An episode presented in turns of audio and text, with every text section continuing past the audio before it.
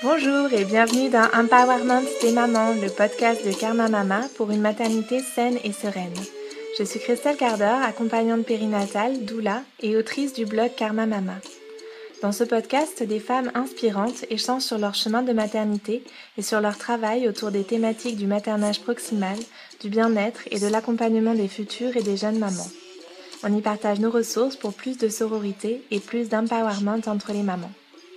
Si vous voulez soutenir ce podcast et tout le travail et les valeurs de Karma Mama, le meilleur moyen pour cela est de partager autour de vous et sur vos réseaux notre podcast, de le commenter et de vous y abonner sur la plateforme de votre choix. Aujourd'hui, j'avais envie de partager avec vous ce commentaire que Clé Lola a laissé sur Instagram. J'ai découvert ton podcast la semaine dernière avec Cécile du Palais Savant. Il est génial et je vais écouter celui-ci tout de suite. Merci. Merci Clé Lola pour ce commentaire qui me touche énormément. J'espère que les autres entretiens t'auront également plu. Dans l'épisode de cette semaine, j'ai rencontré l'illustratrice Fanny Vella, dont le travail tendre et drôle me fait souvent rire et réfléchir sur la parentalité. J'ai adoré échanger avec Fanny, et notre entretien aurait pu durer des heures, et d'ailleurs il a duré des heures, et pour plus de confort dans votre écoute, et après vous avoir consulté sur la page Instagram du podcast, j'ai décidé de vous proposer à nouveau deux formats un peu plus courts, au lieu d'un très long. Nous retrouverons donc Fanny et la suite de notre rencontre la semaine prochaine. Pour ce septième épisode, avec Fanny donc, nous avons parlé de l'intensité émotionnelle de la grossesse, du soutien des papas durant la naissance et du moment magique de la rencontre avec sa fille. Je ressens aussi le besoin d'aborder un sujet en particulier sur lequel je souhaite attirer votre attention. Durant notre échange, nous avons également parlé de vaginisme et en faisant des recherches pour les notes de ce podcast, j'ai été profondément choquée par la façon dont les sites de référence proposés sur Internet abordent ce sujet. Sur chacune de ces plateformes, il est toujours question d'abord et presque uniquement du point de vue masculin de ce trouble qui atteint la sexualité des femmes. J'ai été bouleversée par le fait que la santé des femmes, leur épanouissement sexuel et la connaissance de leur propre corps soient rendus invisibles, inexistants, au profit de la notion de pénétration presque indissociable de la sexualité. Par ailleurs, lorsque les auteurs de ces sites abordent la question de la maternité, c'est toujours sous l'angle de la procréation, du rapport sexuel donc, et jamais sous l'angle de la mise au monde des bébés. Là encore, cet effacement des problématiques spécifiquement féminines met en danger les femmes et la santé de nos bébés. Je n'en dis pas plus dans cette introduction, mais je vous invite à lire les notes de ce podcast sur le site karmamama.com, dans lequel je partage ma surprise et ma colère qu'en 2018, une telle situation perdure encore. Mais pour l'heure, on se retrouve avec Fanny qui va vous donner une pêche monumentale avec son dynamisme et sa fraîcheur. C'est parti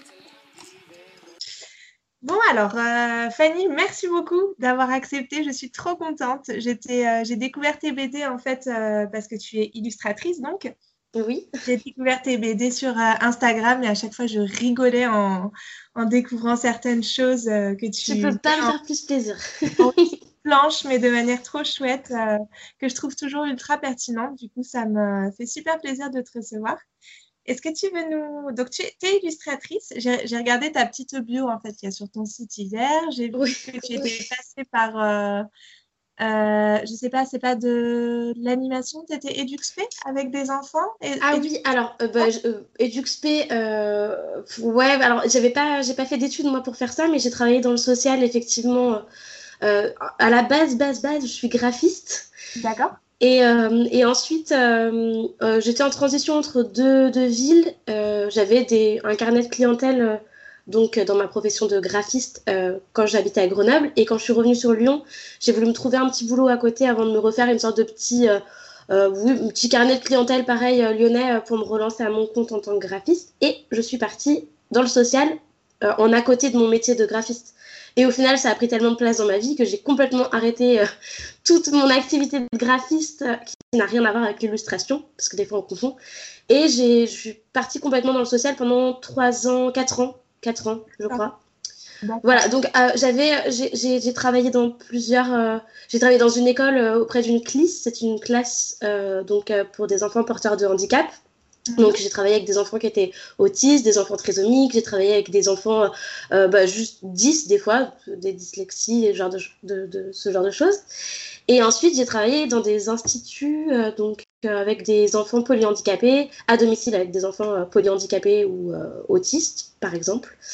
Et donc j'avais pas, j'ai pas, j'avais pas de titre d'éduc ou de monitrice. parfois l'émission ressemblait. Oui, alors après, ouais, ça, ça dépendait vraiment quand j'étais à domicile, j'étais plus auxiliaire de vie. Quand je bossais dans, les, euh, dans, des, euh, dans des centres, bah, je faisais le même métier que les monitrices ou les éducateurs, mais j'avais pas le diplôme, donc je pourrais pas dire que je l'étais. Ce serait euh, un peu cracher sur ceux qui ont mérité leur diplôme et qui ont fait des études pour ça. Je comprends. Ok. Eh bien, on va y revenir tout à l'heure, mais d'abord, euh, peut-être on peut refaire un petit peu ton, ton chemin de maternité. J'aime bien partir du tout début avec les invités que j'ai, comme ça, ça permet de resituer un petit peu les choses, je trouve, étape par étape. Mais je me dis que ton expérience a peut-être été super intéressante dans ton approche de, de, la maternité, ton rapport à ton enfant, mais tu nous en diras plus après. Ok. Je te demandais pour commencer la petite question que je pose euh, en premier lieu, on va dire, c'est si tu t'es toujours projetée en tant que maman, si c'était quelque chose qui était euh, pas spécialement euh, dans ta conception de ton avenir quand tu étais plus jeune. Comment ça s'est passé pour toi? Alors, si, si, si. Euh, moi, je me suis toujours, toujours imaginée mère. toujours dans des, extrêmes, c'est-à-dire je m'imaginais ou mère de, de, de 8 enfants ou d'un seul. J'aurais pas de demi-mesure avec moi. Mais mais je me suis toujours, euh, je me suis toujours vue maman. J'ai toujours adoré euh, le monde de l'enfance, de la petite enfance. J'ai beaucoup travaillé avec les enfants quand j'étais jeune, ou dans l'animation parce que j'étais prof de tennis, ou euh, bah, avec des babysitting. J'ai été jeune fille au père aussi, donc voilà. Mais je me suis toujours, toujours, toujours imaginée plus tard maman parce qu'en plus j'étais très frustrée. j'ai un petit frère mais que j'adore. Mais j'aurais tellement voulu avoir une grande fratrie et tout ça que du coup, je me suis toujours projeté en me disant que moi, j'aurais cette grande famille que j'imaginais, genre de choses. Donc oui, toujours, toujours eu envie d'être maman euh, depuis toujours. Donc il te reste sept enfants à mettre au monde, si j'ai À peu près. Faut peut-être que j'en parle avec Thibaut, euh, le père de ma fille. non, non, on n'en arrivera pas là, je pense. Ok. Et euh, est-ce qu'il y a quelque chose qui t'a décidé au moment où tu t'es dit, euh, alors, je me suis toujours projetée en tant que maman et maintenant, ça va être le moment où ça va se concrétiser avec ton conjoint? Comment ça s'est passé? Est-ce qu'il y a eu un point de bascule? Est-ce que c'est venu tout doucement et puis euh, des fois une grossesse surprise? Comment ça s'est passé pour vous? Alors, euh, donc, non, c'était pas une grossesse surprise.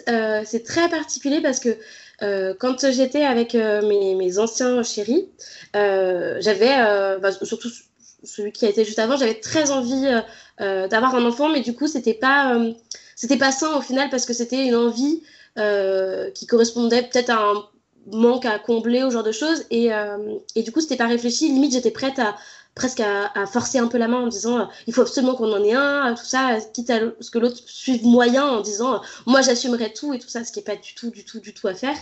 Euh, et ensuite, quand j'ai rencontré donc euh, mon chéri actuel, donc Thibaut, euh, qui est présentement l'âme de ma vie, j'avais plus du tout envie d'avoir d'enfant. Alors déjà parce que sa place à lui prenait beaucoup de place dans ma tête et j'avais pas envie qu'un enfant vienne se mettre entre nous, ce qui est un peu particulier comme façon de penser, mais, mais je pense que je ne suis pas la seule à le ressentir. Quand on aime très fort quelqu'un, on n'a pas envie qu'il y ait un autre être qui se mette au milieu de tout ça. Et en plus, c'était au moment euh, de la vague d'attentats qu'il y a eu en France. Et pour moi, c'était euh, impensable à ce moment-là d'imaginer mettre au monde un enfant euh, dans, dans, ce monde-là, ce monde qui est toujours actuel. Mais il faut croire que j'ai surpassé ce truc-là parce qu'aujourd'hui, on, a un enfant. Mais du coup, moi, j'avais plus du tout envie parce que je me disais que c'était égoïste de faire un enfant vu, euh, vu la violence dans laquelle on baignait à ce moment-là. Et, euh, et, je m'étais dit, bah tant pis, euh, on va se battre pour essayer de changer les choses pour que les choses soient mieux, mais par contre, on ne va pas mettre un enfant au milieu de tout ça. Mon, amoureux, lui, par contre, était à 100% à vouloir un enfant. Pas forcément à ce moment-là, mais il disait de toute façon, je vais passer toute ma vie à te motiver pour faire un enfant. on en aura un, t'as pas le choix, c'est comme ça. Et bah, il s'est trouvé qu'en fait, j'ai cru être enceinte à un moment donné euh, c'était six mois après notre rencontre. Et euh, du coup, je disais, mais il faut pas, c'est pas, pas le moment et tout ça. Et en faisant un test, euh, ben, il s'avérait que j'étais pas enceinte. Et du coup, on a été très déçus tous les deux. Et on s'est dit,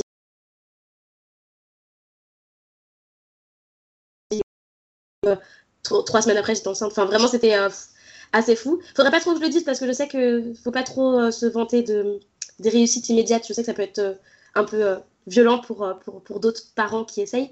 Mais voilà, en tout cas, ça a été très rapide et tant mieux parce que si j'avais eu le temps de réfléchir, je pense que j'aurais changé dix fois d'idée. Oui, puis c'est une réalité que parfois on tombe enceinte très vite et puis parfois non. A... C'est pas parce que pour certaines personnes ça ne marche pas aussi vite que pour soi qu'il faut se cacher de. Voilà, c'est des choses qui peuvent arriver dans un sens comme dans l'autre. Et puis parfois c'est grossesse à l'autre aussi. Oui, complètement. Et puis parfois c'est trop rapide aussi. Il y a des mamans qui tombent enceintes très vite et puis en fait elles ont, elles auraient presque voulu. Euh, avoir plus de temps pour souhaiter en fait la grossesse, pour l'attendre. Donc c'est. Euh, ouais, je comprends. Moi, c'était pas du tout mon cas. Moi, je, j'étais du moment où on a décidé, je, je, voulais avoir le bébé dans les bras tout de suite. C'était. Euh, mais, euh, mais par contre, j'entends complètement qu'on ait besoin. C'est un peu comme les accouchements express. on se dit ah génial la chance, alors qu'en fait non, ça peut être extrêmement violent de pas avoir tout le travail avant et puis les sensations. Enfin, je pense que ouais, pareil, d'une personne à l'autre aussi. Du coup, forcément, ça varie. Ouais, ouais, complètement. Et qu'est-ce qui s'est passé entre le moment où tu as, parce que quand même ça me surprend un peu, le moment où tu as cru que tu étais enceinte et où pour toi c'était pas possible du tout, tu as fait le test et finalement tu as été déçu par le résultat. Ça s'est passé très rapidement tout ça. Eh ben euh, oui, alors en fait je pense que euh, quand euh, j'avais donc un retard de règles, c'est ça qui te met un peu sur la piste, je, ma première réaction, c'était de me dire, enfin, non, je savais, c'est peut-être super cucu, mais avec Thibaut, du premier moment où on s'est mis ensemble, je savais que je ferais ma vie avec lui. C'est vraiment très niais. Et peut-être que si je me réécoute dans 15 ans, je vais me détester. je me disais, de toute façon, c'est lui. Et peu importe si les choses sont précipitées, en tout cas, mon doute ne tenait pas au fait que ça soit lui et que ça fasse que six mois qu'on était ensemble. Par contre, euh, comme je disais, le, le, monde euh, environnant à, de, ce moment-là euh, me, me, faisait beaucoup douter. Et en fait, quand j'ai cru que j'étais enceinte, je me disais, mais non, mais alors en plus, nous, on n'était pas, on pas très stable. Moi, j'avais un petit boulot, j'additionnais je, pas mal de petits boulots dans le social, mais du coup, je travaillais un peu à droite, à gauche. Thibaut, lui, il était au chômage à ce moment-là. Donc, il y avait aussi ce côté-là, même si on est assez aventurier, on avait quand même euh, ce petit truc qui nous disait quand même, est-ce que c'est le moment?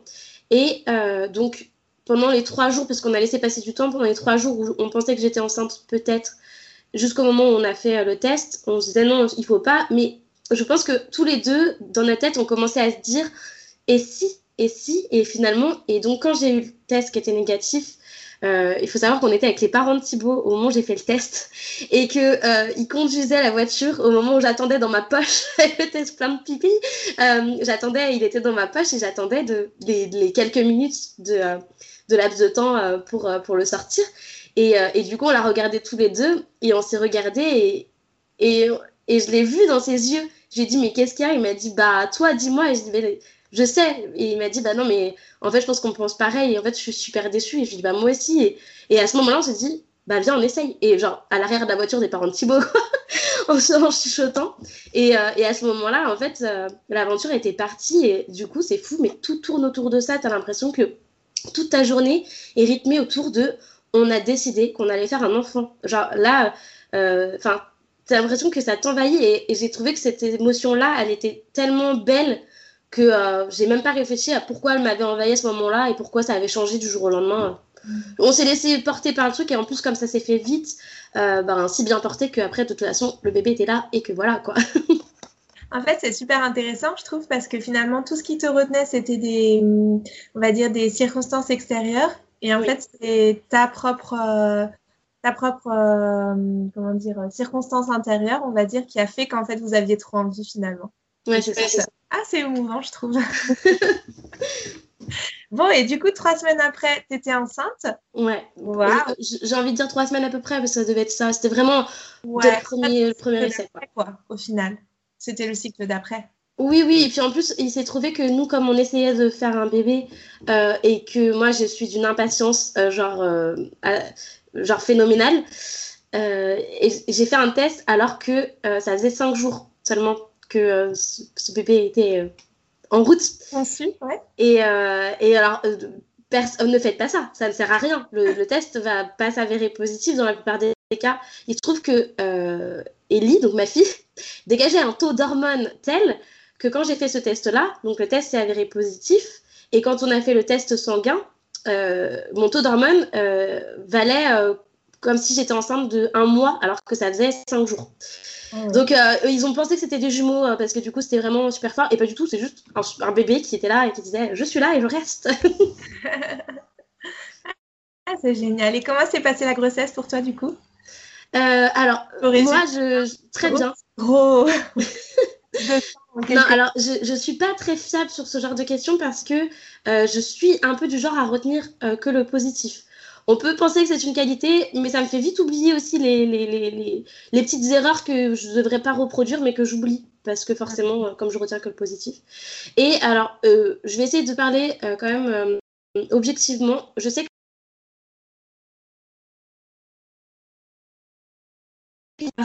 sur mes nerfs j'étais euh, j'étais un dragon. C'est comme ça que mes amis m'appelaient à ce moment-là. il faut savoir que je suis plutôt euh, euh, très. Enfin, je, vais quand même souvent dans le sens des gens. On me voilà, fait pas hyper attention à ce que je vais pouvoir penser ou ressentir parce qu'on sait que je suis assez d'accord avec tout. Et à ce moment-là, tout le monde me prenait avec des pincettes. Et je devrais pas le dire, mais j'ai assez apprécié cette période où tout le monde faisait hyper attention, genre, mais attendez, on va peut-être demander d'abord à Fanny ce qu'elle en pense, parce que. Et donc, du coup, dans mon dos, il m'appelait le dragon, parce qu'apparemment, j'étais vraiment. Euh, j'étais assez, assez dure, particulièrement avec Thibaut. Et, euh, et, je pleurais, mais pour rien. Enfin, je l'ai raconté sur un de mes dessins, mais je m'étais mise à pleurer dans ma salle de bain parce que j'avais vu euh, 10 moucherons morts au même endroit et que et je comprenais pas pourquoi ils étaient morts et j'étais à la fois triste qu'ils soient morts et en même temps ça m'inquiétait je me disais c'est vraiment bizarre c'est comme s'ils avaient été foudroyés sur place et j'étais hystérique je tenais Thibaut en lui disant explique-moi pourquoi ils sont morts et et du coup, je pleurais, il voulait me consoler, mais il rigolait en même temps. Il disait euh, Désolée, ma chérie, mais je vois que t'es mal, mais c'est quand même vraiment très rigolo ce qui se passe là. voilà, donc j'étais complètement folle. plus que d'habitude, je veux dire. Et après, euh, pour le coup, euh, l'oasis du second trimestre, alors vraiment, mais alors ce n'est pas du tout un mythe, ça existe bel et bien. Et quand les trois premiers mois sont aussi intenses que ceux que j'ai vécu moi, l'oasis, euh, elle est bien ressentie par tout le monde, par moi et surtout par l'entourage qui se dit Waouh, là t'es enfin épanouie et magnifique, ce qui n'était pas du tout le cas il y a trois mois, quoi. Ok, ben dis donc, ça a dû être mouvementé pour Thibaut du coup. ouais, et euh, c'est ce qu'on se disait, on se disait, ça fait que six mois qu'on est ensemble. Euh, et du coup, là, tu es en train de vivre une grossesse, genre, assez extrême et, très expressive, j'ai envie de dire. Et tu restes. Je pense qu'on ne peut pas avoir de meilleur euh, test de couple. Faites un bébé tout de suite. Testez-vous. Mais donc, du coup, pour finir, l'oasis du second trimestre, super. Et le troisième, en fait, moi, j'ai pris beaucoup, beaucoup, beaucoup de poids. Euh, je suis un tout petit gabarit, je fais 1m54 et en fait, j'ai pris 18 kilos pendant ma grossesse. Et euh, donc, j'avais un ventre disproportionné. Euh, en fait, Ellie était complètement vers l'avant de mon ventre. C'est-à-dire que moi, à 5 mois de grossesse, on me demandait si c'était pour la semaine, la, enfin, la semaine d'après. C'était ou tout le temps, c'est des jumeaux, c'est pas possible autrement, tout ça. Pas du tout vexant. Genre, c'est la, la, façon délicate de dire, oh, bah donc, tu as bien pris du poids, c'est génial. Mais, euh, mais, euh, mais j'ai pas du tout mal vécu cette prise de poids. Enfin, c'était pas. Euh, ça se voyait pas non plus des masses. J'avais un énorme ventre, voilà. Mais par contre, ça m'a vachement. ça m'a beaucoup empêché de dormir, en fait, ce poids. sur, mon ventre et en plus j'avais bah, du coup beaucoup d'anémie donc je faisais pas mal de malaise j'ai dû arrêter de travailler à 7 mois et demi mais parce que moi je portais des enfin je portais une adolescente en l'occurrence polyhandicapée qui faisait à peu près 5 euh, voire 8 euh, kilos de plus que moi à l'époque. Et du coup, je devais la porter de son fauteuil à son lit et inversement, plusieurs fois par jour. Et je devais la changer. Enfin, bon, je vous passe les détails euh, de, de, tout là, mais, mais en gros, enfin c'était assez. je forçais beaucoup et du coup, mon médecin m'a fait un peu peur. Il m'a demandé de m'arrêter un peu plus tôt. Donc, un peu moins de 8 mois de grossesse, 7 mois et demi, je dirais, je me suis arrêtée de travailler. Et heureusement, parce que je faisais des malaises tout le temps. C'était ah c'était assez, ouais, c'était euh, assez fatigant cette fin de grossesse, mais, mais bien. Je, ouais, j'ai quand même des super bons souvenirs en fait. Donc, euh. Du coup, quand tu as été arrêtée, c'était plutôt un soulagement pour toi et tu as pu te poser ensuite? Euh, Alors, je sais pas si c'était un soulagement parce que j'ai. J'ai toujours des scrupules et encore plus quand on travaille dans le social, tu vas peut-être me dire que tu comprends parce que voilà, tu, tu, tu en viens aussi. c'est quand on travaille dans le social, on a l'impression que les, en tout cas les parents pour moi et les enfants comptent beaucoup sur moi. Et j'avais l'impression, c'est peut-être hyper égocentrique ou j'en sais rien, mais j'avais l'impression qu'en gros, si j'étais pas là, bah ça allait être super compliqué pour eux. Alors qu'en fait, ils peuvent s'en sortir, ils peuvent trouver quelqu'un d'autre. Mais voilà, j'avais l'impression d'avoir une charge qui me, qui me poussait à me rendre disponible tout le temps. Et du coup, quand j'ai dû dire stop, j'ai même poussé plus loin. J'ai menti à mon médecin en disant oui, oui, oui, j'arrête, j'arrête. Et en fait, j'ai poussé, euh, je, crois, trois semaines, voire un mois de plus. Euh, avec les familles parce qu'en fait j'étais incapable de leur dire en fait je pars je, là je, vous laisse quoi je vous abandonne donc euh, c'est hyper intéressant ce que tu dis. Je te coupe, désolée, mais c'est ah je, je l'entends tellement souvent en fait pour des gens qui travaillent dans le social ou pas. En fait, je pense que c'est peut-être encore plus fort, mais je crois que ça a surtout à voir avec la culpabilité qu'on se fait de, de ne plus travailler, de se centrer sur soi-même, sur sa grossesse de se faire passer en fait avant son travail. Et c'est quelque chose qui se retrouve chez presque toutes les femmes que j'interroge à ce sujet. Ah ouais, je pose souvent la question comment ça s'est passé ton arrêt de travail, comment ça se passe à, ton travail, parce que il y a beaucoup de femmes qui cachent leur grossesse à leur travail parce qu'en fait elles n'ont pas envie de bon parfois de pas, pas envie d'avoir à s'expliquer, mais parfois aussi elles, sont, elles se sentent presque coupables vis-à-vis de leur employeur ou vis-à-vis de leurs équipes d'être enceintes et de pouvoir en faire moins en fait. Comme si c'était une décision qui devait se prendre avec euh, tout, le, tout le patronat ou genre de choses, alors qu'en fait c'est quelque chose qui nous concerne uniquement nous. Mais j'entends vraiment et je pense que c'est encore plus compliqué en entreprise parce qu'on sait qu'en plus il y a une sorte de pression sociale sur les femmes, sur euh, en gros on vous embauche, vous ne faites pas un enfant tout de suite, ou si vous en avez déjà un, vous prévoyez pas d'en faire un deuxième, ou en tout cas vous continuez de vous rendre disponible. Et du coup je pense qu'il y a aussi de cette... Euh, cette appréhension de devoir dire en fait ça y est j'y suis euh, c'est mon tour, euh, en gros, de, de, vous lâcher. Alors que, enfin, non, mon Dieu, c'est, on lâche personne. Et je le dis avec le recul aujourd'hui, euh, c'est, c'est, quand même vraiment hyper culpabilisant de se sentir comme ça. Parce que, enfin, je veux dire, c'est super beau ce qui nous arrive. Et c'est vrai que moi, j'ai eu de la chance parce que les familles pour qui je travaillais étaient quand même, ben, pour, le centre pour lequel je travaillais, lui, m'a carrément dit stop. En fait, on a même interdiction de te garder. Et les ah familles pour lesquelles je travaillais m'ont vachement dit prends soin de toi avant tout et tout ça. Mais moi, je me disais, mais, non, tu peux pas, là, tu peux pas les laisser. Et, et, ça m'étonne pas au final que beaucoup de, de, de, de, nanas ressentent la même chose, mais je pense qu'il y a vraiment quelque chose euh, à changer dans les mentalités pour qu'on vive la grossesse comme quelque chose de beau et qu'on ait envie de prendre soin de ce bébé, même si on ne connaît pas encore, et qu'on a envie de prendre soin de nous, plutôt que de penser avant tout à ce poste, à l'image qu'on va, qu'on croit qu'on va renvoyer. Parce que moi, je me disais, super, je passais pour la nana qui, qui en gros s'arrête avant, euh, genre qui va faire la feignante chez elle, tout ça. Enfin, euh, limite je culpabilisais de ne pas avoir accouché euh, prématurément parce que c'était un peu ce qu'on m'avait dit. Et je me disais, mais là, je vais au bout de ma grossesse, donc les familles elles vont se dire, elles se le sont pas du tout dit, mais elles vont se dire, ah bah super, elle nous abandonne alors que sa grossesse, elle va à merveille, quoi. Enfin, c'est un peu ouais, dommage.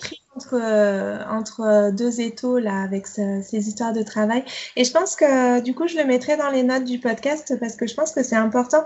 En fait, euh, j'ai le sentiment que dès lors qu'on commence à parler des droits des femmes au travail, des droits des femmes enceintes au travail, il y a quelque chose qui se passe quand même et on se rend compte qu'en fait, euh, ben, il y a des choses qui peuvent être mises en place. Déjà, on peut aussi voir la médecine du travail et puis faire valoir que ben, on est plus fatigable ou que revoir notre poste. Il y a plein de choses qui sont envisageable. Donc ça, je le mettrai dans les, dans les notes du podcast, c'est chouette d'en avoir.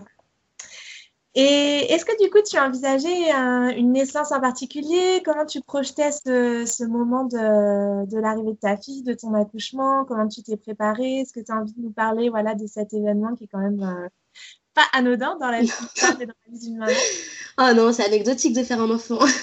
euh, en fait, euh, j'ai eu une chance inouïe, c'est que dans ma vie, j'ai pu rencontrer quelqu'un. Euh, j'espère qu'elle écoutera ce podcast parce que c'est quelqu'un qui a une, énorme valeur à mes yeux. Elle s'appelle Aurélie. C'est la, la, fille chez qui j'ai vécu quand j'étais jeune fille au père. Elle était partie euh, vivre là-bas pour reprendre des études de sage-femme. Et, tu as pas dit où du coup ah, Alors c'était à Nottingham en Angleterre. D'accord, ok. Et euh, Aurélie, donc c'était une nana donc qui, euh, moi j'avais 18 ans à l'époque, elle en avait 27, elle avait trois enfants. Et, euh, et elle était toute seule. Ah et, et, elle avait une vision de la de, de l'éducation, de, de, la maternité et de l'approche obstétricale, c'est bon le mot, qui obstétrique on va dire, ce sera peut-être mieux, qui était complètement inconnue mes yeux. C'est la première, par, par exemple, qui m'a parlé d'épisiotomie. J'en avais jamais entendu parler de ma vie. Et, et elle avait déjà elle parlait déjà d'allaitement non écourté, d'éducation bienveillante et tout ça, c'était des choses que je ne connaissais pas du tout.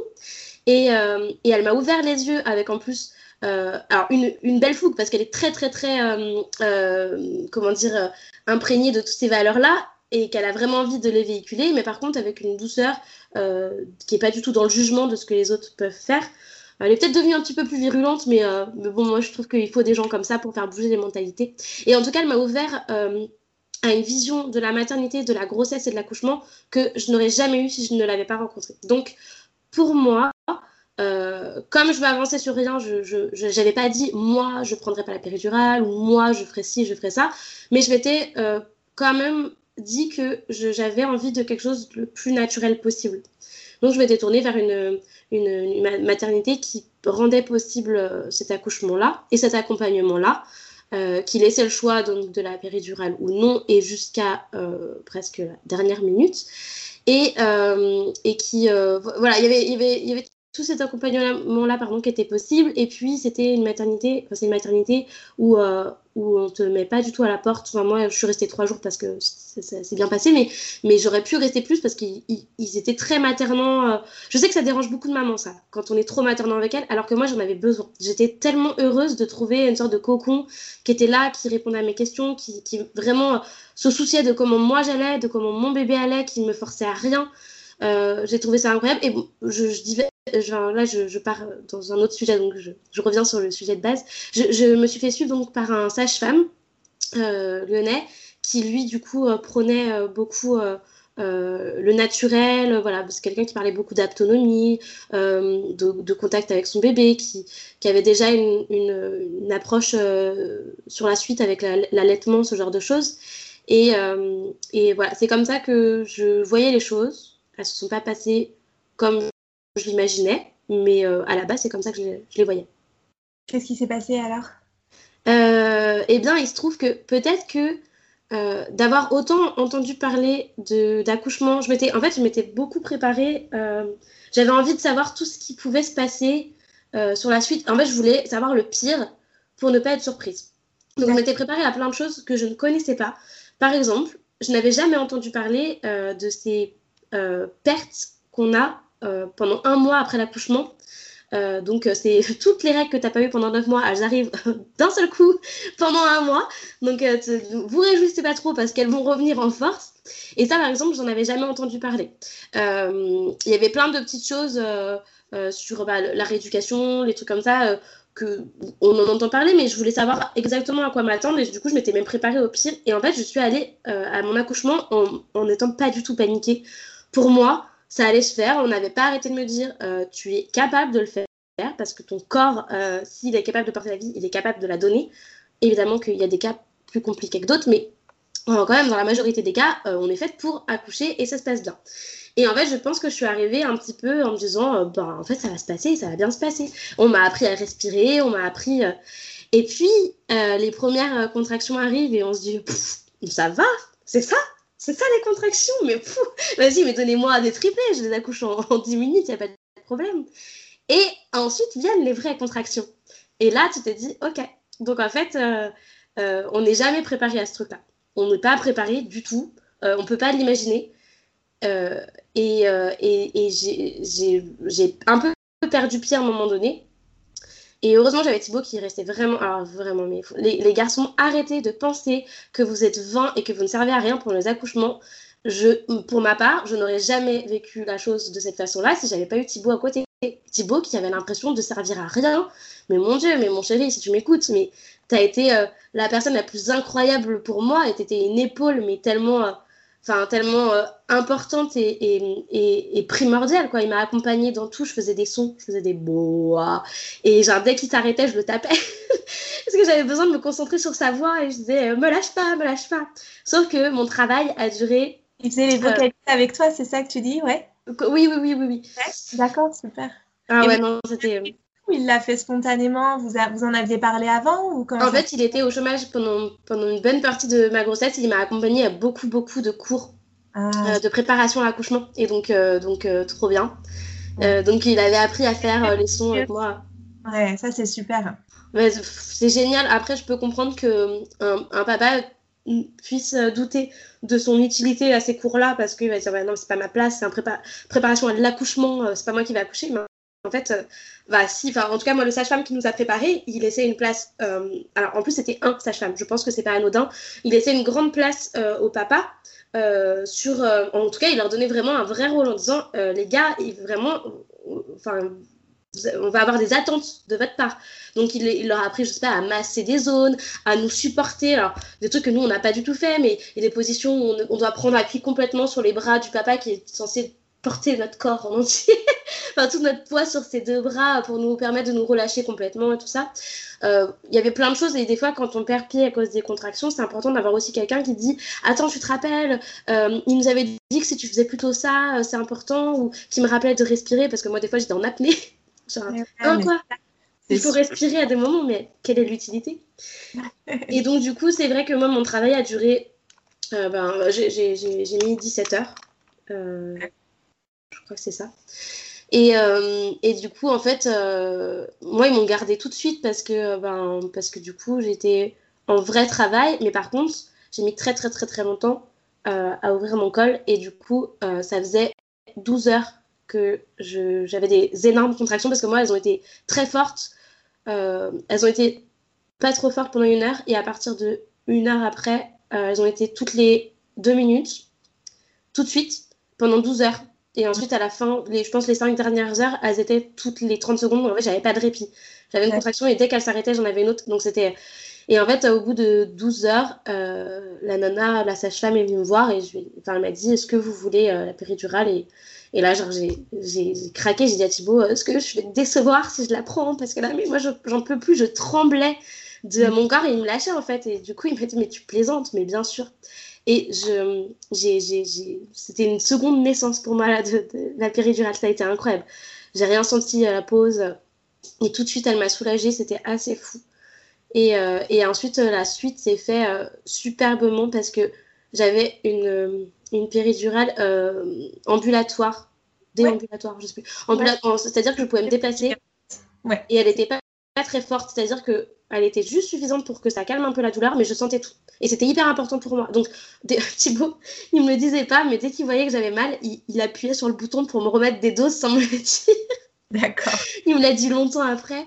Mais euh, j'ai apprécié parce que j'ai senti tout. J'ai senti le passage qui a été le moment le plus incroyable de toute ma vie. Et, et je pense que j'aurais été vraiment triste de pas sentir tout ça.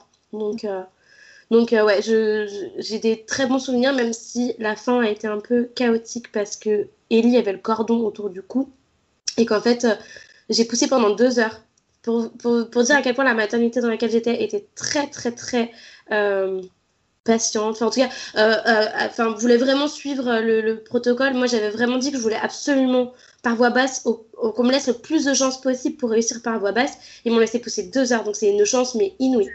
Je précise juste pour les auditrices et auditeurs, c'est vrai qu'habituellement, les protocoles hospitaliers, je crois que c'est maximum une demi-heure sur la poussée. Il me semble que c'est ça. Hein. Je ne veux pas dire de bêtises, mais il me semble que c'est une demi-heure et que en général, si ça va au-delà, ils peuvent considérer que le bébé peut être en souffrance. Alors évidemment, on écoute avec un monito, monitoring, mais quand même en général, au bout d'une demi-heure, ils aiment pas trop et ils essaient d'accélérer les choses, soit en, remettant des hormones d'ocytocine, soit en essayant d'aller chercher avec les ventouses ou voilà ou euh, au pire des cas euh, ou enfin au cas, au cas le plus euh, extrême on va dire c'est la césarienne. Mais là du coup deux heures ouais effectivement ils étaient vraiment de ton côté et vraiment essayer de t'accompagner dans cette par voie basse. Ouais super. C'était après moi j'ai peut-être eu de la chance parce que je suis arrivée une nuit où il n'y avait pas j'avais l'impression d'être seule. Moi j'avais l'impression qu'ils étaient tous là pour moi qu'il n'y avait personne d'autre qui accouchait. Et, et du coup ils étaient ils ont été très très très patients, ils m'ont laissé beaucoup beaucoup de chance. Des fois ils partaient pour euh, soutenir une autre maman. Et du coup j'avais tellement pas envie de les décevoir que je poussais toute seule. Alors qu'en fait c'est stupide. Genre pour le coup j'avais vraiment besoin d'eux, surtout qu'il y a eu des complications. Donc il n'aurait pas fallu que j'accouche seule au moment où ils n'étaient pas là. Mais du coup j'avais tellement envie de réussir que ils me disaient bon là on revient mais si ça fonctionne pas on va peut-être devoir appeler euh, l'obstétricien et tout ça. Et moi j'étais non non non. Donc dès qu'ils partaient je, je poussais comme une folle en me disant je veux y arriver, je veux y arriver. Et au final, ben, en fait, euh, l'obstétricien a fini par venir. Et en fait, euh, Ellie, qui avait été genre d'un calme olympien, apparemment son cœur s'est un petit peu. Euh, bah, genre, un peu ralenti. Donc là, il m'a un peu mis une pression en me disant Bon, maintenant ça suffit, Fanny, parce que moi, genre, il arrivait avec ses pinces et j'ai dit, enfin, le forceps, et j'ai dit non. J'ai fermé mes jambes et je me suis mise à pleurer. Genre, j'étais vraiment. alors, je, peux le dire, j'ai, en fait, je, souffrais à l'époque de vaginisme, euh, qui fait donc euh, en gros que notre vagin donc, est très très très très contracté tout le temps. Donc par exemple, des gens comme moi n'ont pas besoin de rééducation du périnée parce que en fait, euh, la plupart des gens doivent se concentrer pour contracter et les gens qui comme moi souffrent de vaginisme doivent se concentrer pour décontracter. Donc j'aurais peut-être dû leur dire parce que pour moi ça a été extrêmement violent de voir euh, donc ces, forceps arriver. Euh, je me suis dit, c'est là c'est trop intrusif pour moi j'ai paniqué j'ai serré les jambes j'ai attrapé Thibaut en pleurant en lui disant c'était pas censé se passer comme ça fais quelque chose. Mais qu'est-ce que je fais? Et, euh, et, du coup le, le gars m'a presque engueulé mais c'était bien. Enfin il m'a pas engueulé il m'a dit bon maintenant ça suffit. Fanny tu m'écoutes tu me regardes. Là il faut faire sortir ton bébé. T'as pas le choix. Et et du coup, en fait, ça, s'est fait hyper bien, hyper vite. Et je les remercie après de m'avoir un peu recadré et tout ça parce que j'étais complètement perdue. Je leur ai dit après que, ah, en fait, j'aurais peut-être dû vous dire que j'avais un petit problème, euh, tout ça. Donc après, ils étaient en culpabilité de fou. Ils sont revenus me voir 50 fois en me disant, mais vous auriez dû nous le dire, c'est catastrophique, on s'en veut trop, on aurait fait les choses différemment. Donc parlez-en si vous avez des soucis parce que parce que c'est faites-leur confiance, ils savent quoi faire. Et moi, ça s'est bien passé au final, mais euh, ça aurait pu être traumatisant d'avoir de, de, euh, des forceps alors que du coup j'étais déjà un petit peu euh, traumatisée, on va dire, euh, de, de, cette zone-là, on va dire. Et euh, en fait, je trouve intéressant en fait ce que tu dis. Est-ce que c'est quelque chose dont tu avais parlé pendant ta préparation, par exemple? Alors peut-être pas forcément au cours en, en, collectif, mais est-ce que c'est quelque chose que tu avais abordé avec ton sage-femme justement? Non, non. Ouais, parce que tu vois, peut-être que Enfin, je dis ça surtout pour s'il y a des personnes euh, qui nous écoutent et qui sont dans ce genre de situation, mais en fait, euh, tout ce qu'on vit, euh, toute l'histoire en fait de notre sexualité, de notre vagin, de notre utérus, toute l'histoire de, de ces zones de notre corps, en fait, elle réémerge au moment de la grossesse et au moment de la naissance. Et si on a des, comment dire, si on a comme ça des, des, réflexes ou du vaginisme ou des choses qui se passent au niveau de, la, de, ces zones-là, bah c'est bien de, de, les explorer en fait pendant la grossesse et d'essayer de, de, les prendre en compte dans sa préparation parce que, par exemple, moi j'ai, pour donner un, un petit exemple, euh, pendant, ma, pendant la naissance de Saul, j'ai eu vraiment le seul moment où j'ai eu mal, c'était euh, sur la zone du périnée, quand le bébé était vraiment sur le périnée, quand Saul était vraiment sur le périnée. Et je sais que ça vient toucher à, mon histoire personnelle et à ma sensibilité autour du périnée. Et du coup, pour la naissance de Milo, j'avais eu tellement peur et, euh, et tellement... Euh, je m'étais sentie... En fait, je sais que j'avais mal parce que j'avais peur, en fait. Et du coup, je me suis dit, pendant la grossesse avec Milo, ben, je veux pas revivre ça. Et en fait, j'ai vraiment travaillé sur mon périnée pendant toute la grossesse dans le but de, au moment de la naissance, avoir le périnée détendu en fait. Et je pense que c'est hyper important de faire une préparation qui soit euh, individualiser Bien sûr. à nos problèmes ou à nos problématiques, c'est pas forcément des problèmes, mais à nos spécificités, on va dire. Et c'est pour ça que c'est super chouette de se connaître et de pouvoir se dire, ben moi, j'ai une fragilité sur mon périnée, je me sens pas à l'aise avec cette zone de mon corps, ou j'ai une fragilité, je me sens pas à l'aise au niveau de mon vagin parce que je fais du vaginisme ou parce que n'importe quelle raison, parce que j'ai eu un kyste ou parce que il y a des mamans c'est qu'elles ont un utérus cicatriciel. Enfin voilà, je trouve important de repréciser que la préparation, elle, elle est importante si elle est, précieuse si elle est centrée sur nos propres euh, spécificités en fait. Absolument. Après, c'est vrai que euh, me concernant, euh, c'est quelque chose que j'ai appris en fait pendant ma grossesse. Je faisais un travail sur moi-même à ce moment-là et du coup, c'est quelque chose que j'ai appris pendant. Et c'est vrai que le temps d'assimiler cette information, en fait, alors je suis plutôt quelqu'un qui rentre facilement dans le déni sur des choses me concernant quand c'est un peu trop douloureux ou que ça touche à des choses qui sont difficiles à encaisser. Et, euh, et du coup, je pense que c'est. En fait, j'ai même pas pensé. J'avais pas de souci. En fait, j'ai pas, j'avais pas de souci à le dire. C'est pas un truc dont j'ai honte ou, euh, ou quoi que ce soit. C'est indépendant de moi. Et puis, c'est pas. Enfin, voilà, c'est pas, pas, c'est pas quelque chose de dégoûtant, j'en sais rien. et c'est pas quelque chose dont j'ai honte, mais c'est juste que je n'y ai pas pensé. Et en fait, euh, c'est une fois que tout ça s'est terminé que je me suis dit Non, mais ça va. En fait, t'en veux pas parce que de toute façon, euh, en gros, c'était compliqué pour toi euh, à cause de ça et c'est pour ça que tu as craqué. Et en plus, euh, il s'est trouvé que, en fait, ça a été génial parce que j'ai poussé longtemps. J'aurais pu m'en vouloir en me disant, t'as pas été capable d'accoucher par toi-même parce que du coup Ellie est sortie à l'aide des forceps mais en fait ça a été très rassurant pour moi parce qu'ils m'ont expliqué que Ellie donc avec le, cordon autour du cou euh, en fait, à chaque poussée, elle était ramenée à l'arrière.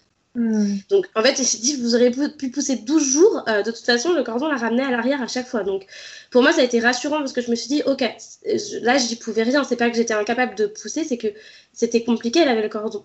Et, euh, et, il s'est trouvé qu'en plus, si je l'ai aussi bien vécu, c'est que Ellie est sortie radieuse, la plus belle évidemment de toutes, et avec, elle était en super super sensée. On sentait pas qu'elle avait été en souffrance, que, euh, enfin vraiment, elle était, euh, en plus vraiment pareil. Je me disais les forceps, elle avait déformé la tête. Elle avait une tête toute ronde. Elle était, euh, elle avait juste une petite marque parce que oui, quand les bébés naissent au forceps, des fois ils ont des gros, des grosses cicatrices, ou, enfin des grosses cicatrices, des gros bleus et tout ça. Et elle, elle avait juste une petite marque parce qu'au final, elle était si près de, la sortie que du coup, il a vraiment pas fallu forcer.